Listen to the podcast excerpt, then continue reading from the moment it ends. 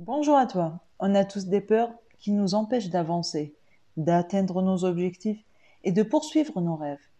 Si tu es dans ce cas, je te propose d'écouter ce podcast qui te permettra d'affronter tes peurs.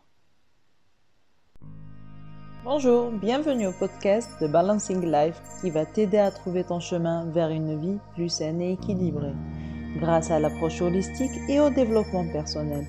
Je te propose chaque semaine des outils pour améliorer ton quotidien et rester en équilibre. Ensemble, nous parviendrons à réussir et à construire un monde plus sain et en parfaite harmonie. Bonjour, très ravi de te retrouver après deux mois d'arrêt. Si tu ne me suis pas sur Instagram ou Facebook, j'imagine que tu ne connais pas les causes de cette absence. J'ai effectivement décidé de prendre une pause pour mettre en place une stratégie et me former sur le podcasting, car j'ai beaucoup apprécié les deux mois où j'ai partagé avec toi ces quelques épisodes. Et d'autre part, l'une de mes valeurs est l'amélioration, donc je devais être en alignement avec cette valeur. Et surtout, pour pouvoir t'offrir à chaque fois de belles choses et toujours davantage. Et j'imagine que tu n'es pas au courant de la surprise que je t'ai préparée pour mon retour. J'ai mis en place des livres et notes en PDF gratuits dans lequel tu pourras faire tes exercices le même jour où tu vas écouter le podcast. Et tu pourras ainsi le garder sur ton ordinateur ou sur un cloud. Une façon pour moi de protéger l'environnement. Mais tu peux aussi imprimer le document si cela t'arrange le plus. Afin d'avoir accès aux livres et notes, je t'invite à t'inscrire dans ma newsletter. Tu trouveras les liens dans la bio de cet épisode. Tu recevras chaque semaine ton livret de notes avec l'épisode. Passons maintenant au sujet du jour, qui est la peur. La peur est une émotion très forte, qui fait partie des émotions primaires, comme la colère, la tristesse et l'amour. Elle touche tout être vivant, qu'importe son âge, son sexe, son statut dans la société, et son niveau intellectuel ou spirituel. La peur est un signal d'alarme émotionnel qui ne se contrôle pas. C'est grâce à cette émotion que tu n'auras le, le, réflexe de fuir ou d'agir en cas de danger. La peur peut engendrer plusieurs sensations, telles l'hésitation, le stress, l'anxiété, la panique et la crise d'angoisse à des degrés différents en fonction de la personne. Nous aimons tous tout contrôler pour nous rassurer, mais il y a toujours des situations qui nous dépassent, des imprévus qui font que nous avons toujours une partie de nous qui est, vulnérable, ce qui nous pousse à avoir peur. La peur nous vient par différentes sources. Je commence par celle qui nous vient de notre éducation quand nous étions petits, nos parents nous faisaient peur parce que nous faisons des bêtises ou que nous ne voulions pas écouter et faire ce qu'ils demandent. Donc, ils trouvaient toujours des phrases pour nous faire peur et pour que, nous arrêtons de faire ce que nous sommes en train de faire. J'entends très souvent des parents dire à leur enfant Tu vas arrêter sinon je vais, te, je vais dire au policier, il va te mettre en prison ou il va te taper tu vas me dire comment cette menace peut-elle devenir une peur? Je t'assure qu'à force de répéter cette phrase, cet enfant peut développer ou garder cette peur même après plusieurs années. Je ne dis pas que l'adulte réagira de la même manière que l'enfant. En fuyant le policier dit qu'il le verra. Mais ce comportement peut engendrer une peur de l'administration la personne verra l'administration comme lieu de jugement de sanction. Donc à chaque fois qu'elle aura à faire une demande ou réclamation, elle évitera d'y aller. Donc soit elle va procrastiner ce travail ou bien si c'est une tâche qu'elle peut déléguer, elle le fera avec plaisir et soulagement. Une autre manière de développer la peur sont les fausses croyances. Ces croyances viennent souvent des rumeurs, d'une ancienne croyance que nous ont laissé nos ancêtres, d'informations erronées, que nous pouvons avoir par ici et par là. Il y a très peu de temps, les gens identifiaient les hommes barbus comme étant des terroristes. Les personnes évitaient de leur parler, les évitaient carrément, et paniquaient quand ils se retrouvent avec eux dans un lieu fermé comme les, les aéroports. Et quand ils voyaient leur fils, mari ou ami porter une barbe, ils commençaient à paniquer, car pour eux, barbe voulait dire terroriste. Heureusement qu'il y a eu cette vague de mode qui a enlevé cette croyance.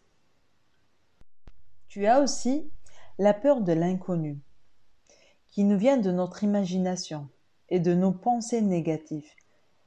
Le meilleur exemple que je puisse donner ici, je pense serait la peur de l'amour ou de l'union. Souvent, je vois des jeunes femmes et des jeunes, jeunes hommes chercher l'amour et, puis lorsqu'ils pensent l'avoir trouvé, ils refusent de passer à l'action. Ou bien il y a d'autres qui abandonnent et arrêtent de chercher, ou bien qui ne donnent même plus la chance à l'amour de venir à eux. Car ils ont peur de l'inconnu, peur de l'autre. Leurs phrases négatives sont souvent Imagine si je me trompe, imagine s'il m'arrive comme telle personne. Je suis trop moche ou trop gros. Personne ne m'aimera ou m'acceptera. Et tu as la peur qui nous vient suite à une mauvaise expérience. Cette peur nous vient généralement si nous avions été blessés émotionnellement suite à un événement ou une tragédie. Je vais prendre l'exemple qui peut nous toucher, nous les femmes, mais elle peut aussi toucher les conjoints. Je parle des fausses couches. Déjà que nous avons toute cette peur dès qu'on sait que nous sommes enceintes, de comment sera la grossesse, de l'accouchement, de si nous serons de bonnes mères, et aussi des risques de fausses couches ou de mort de bébé. Cette peur s'intensifie encore plus si cela arrive. Il y a même, il y a même eu des couples qui, qui n'arrivent plus à concevoir ou tardent à cause de cette peur. Il y a ceux qui sont obligés de passer par un accompagnement d'un spécialiste ou une thérapie pour diminuer cette peur, pour pouvoir un jour retomber enceinte. Et enfin, tu as la peur parce que tu ne te fais pas assez confiance, parce que tu, te, tu manques de confiance en toi. C'est généralement le cas des étudiants qui ratent un examen parce qu'ils ne, ne se font pas assez confiance. Même si lors des révisions, ils se sont sentis confiants, mais au moment de l'examen, il y a eu cette petite voix ou bien ce doute qui, qui fait qu'il a raté son examen. Je me rappelle, quand j'étais plus jeune, J'adorais les maths. Mais à un moment, je ne sais plus ce qui m'est arrivé. Je flippais à chaque, à chaque examen. Je me souviens avoir plusieurs fois fait mes exercices justes. Mais à la dernière minute, je refaisais l'exercice et je perdais plusieurs points à cause de cette peur. Il y a dans la peur un côté positif et l'autre négatif. Le côté positif se trouve déjà dans notre instinct à nous protéger contre le danger ou le risque. Imagine si nous n'avions pas peur de tomber malade. Nous ne ferons jamais attention au changement de climat. Nous ne vaccinerons pas. Nous mangerons n'importe quoi et nous buverons n'importe quelle eau ou substance liquide qu'on trouve dans notre chemin. Toujours dans le cas positif, la peur peut peut nous pousser à être meilleurs, à nous dépasser sur le côté physique et psychologique ou intellectuel. Imagine si tu te retrouves face à face avec un chien et que le seul moyen de t'en sortir est de courir 500 mètres pour grimper un mur ou rentrer chez toi. Tu vas courir comme jamais tu ne l'as fait, même si tu n'es pas sportif à la base. J'ai connu des personnes qui se, qui se sont dépassées côté études révision juste parce qu'il ne devait se classer parmi les cinq meilleurs de la promotion pour faire la spécialité qu'il souhaitait, sachant qu'au départ, il n'avait pas les prérequis pour se retrouver parmi les cinq meilleurs. Pour ce qui est du côté euh, négatif de la peur, tu as, la, tu as cette peur qui nous bloque, qui nous freine, qui nous empêche d'atteindre nos objectifs et poursuivre nos rêves parce que nous avons peur des autres, de nous-mêmes, de ce qui peut nous arriver, du succès, de la défaite. Et pour ce type de peur, il faudra travailler dessus. mais doucement, sans se brusquer, et d'essayer d'éliminer tous nos peurs en même temps. Afin de dépasser ces peurs négatives, je te propose de passer à l'exercice du zoo. Comme à chaque fois, je te demande de prendre de quoi noter. Donc prends ton carnet et stylo ou ton livret note. Commence par tracer un tableau où tu mettras six colonnes.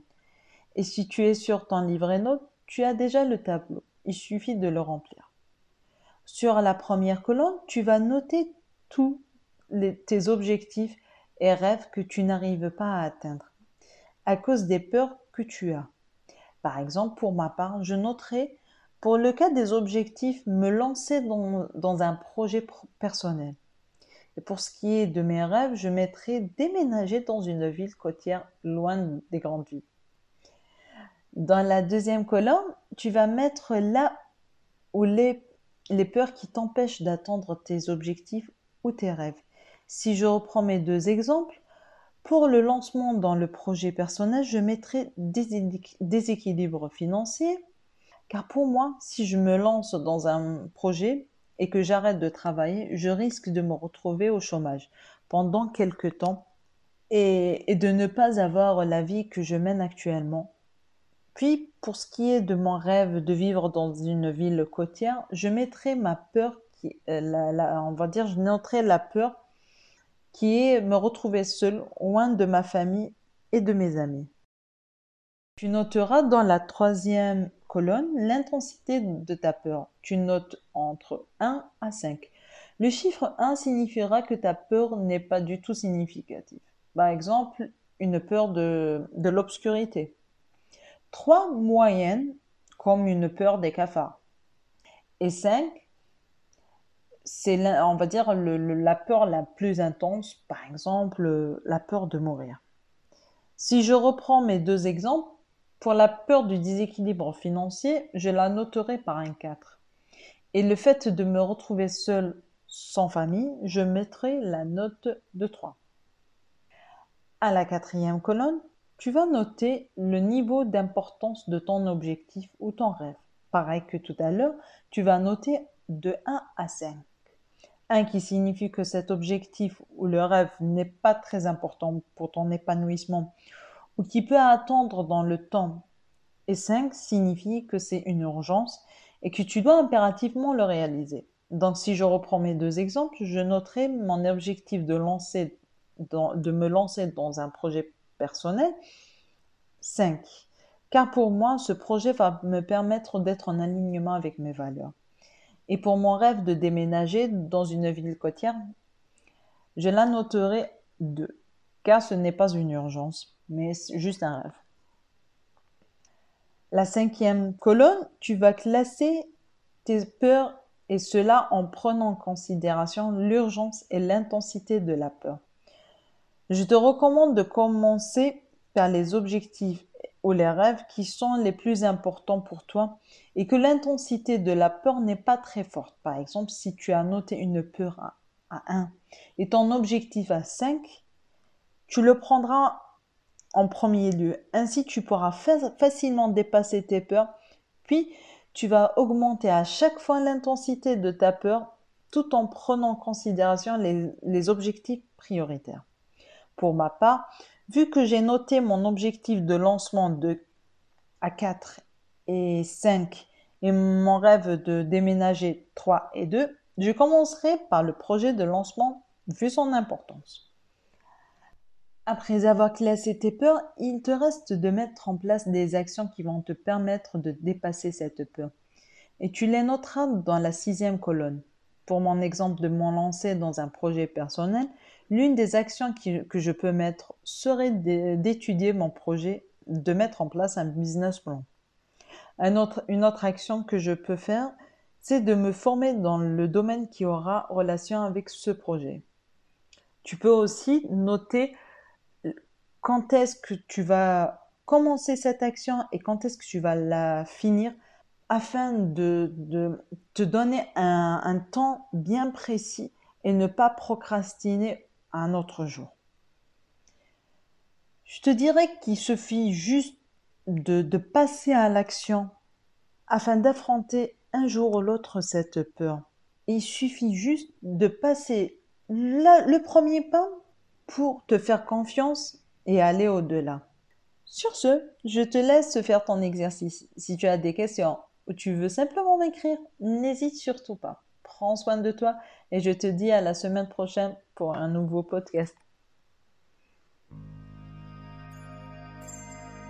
Merci de m'avoir écouté jusqu'au bout. J'espère que tu as apprécié ce podcast. N'oublie pas de partager avec les personnes qui en auront besoin. N'hésite pas à t'abonner ici et sur mon compte Instagram et Facebook où je partage d'autres informations qui peuvent t'aider.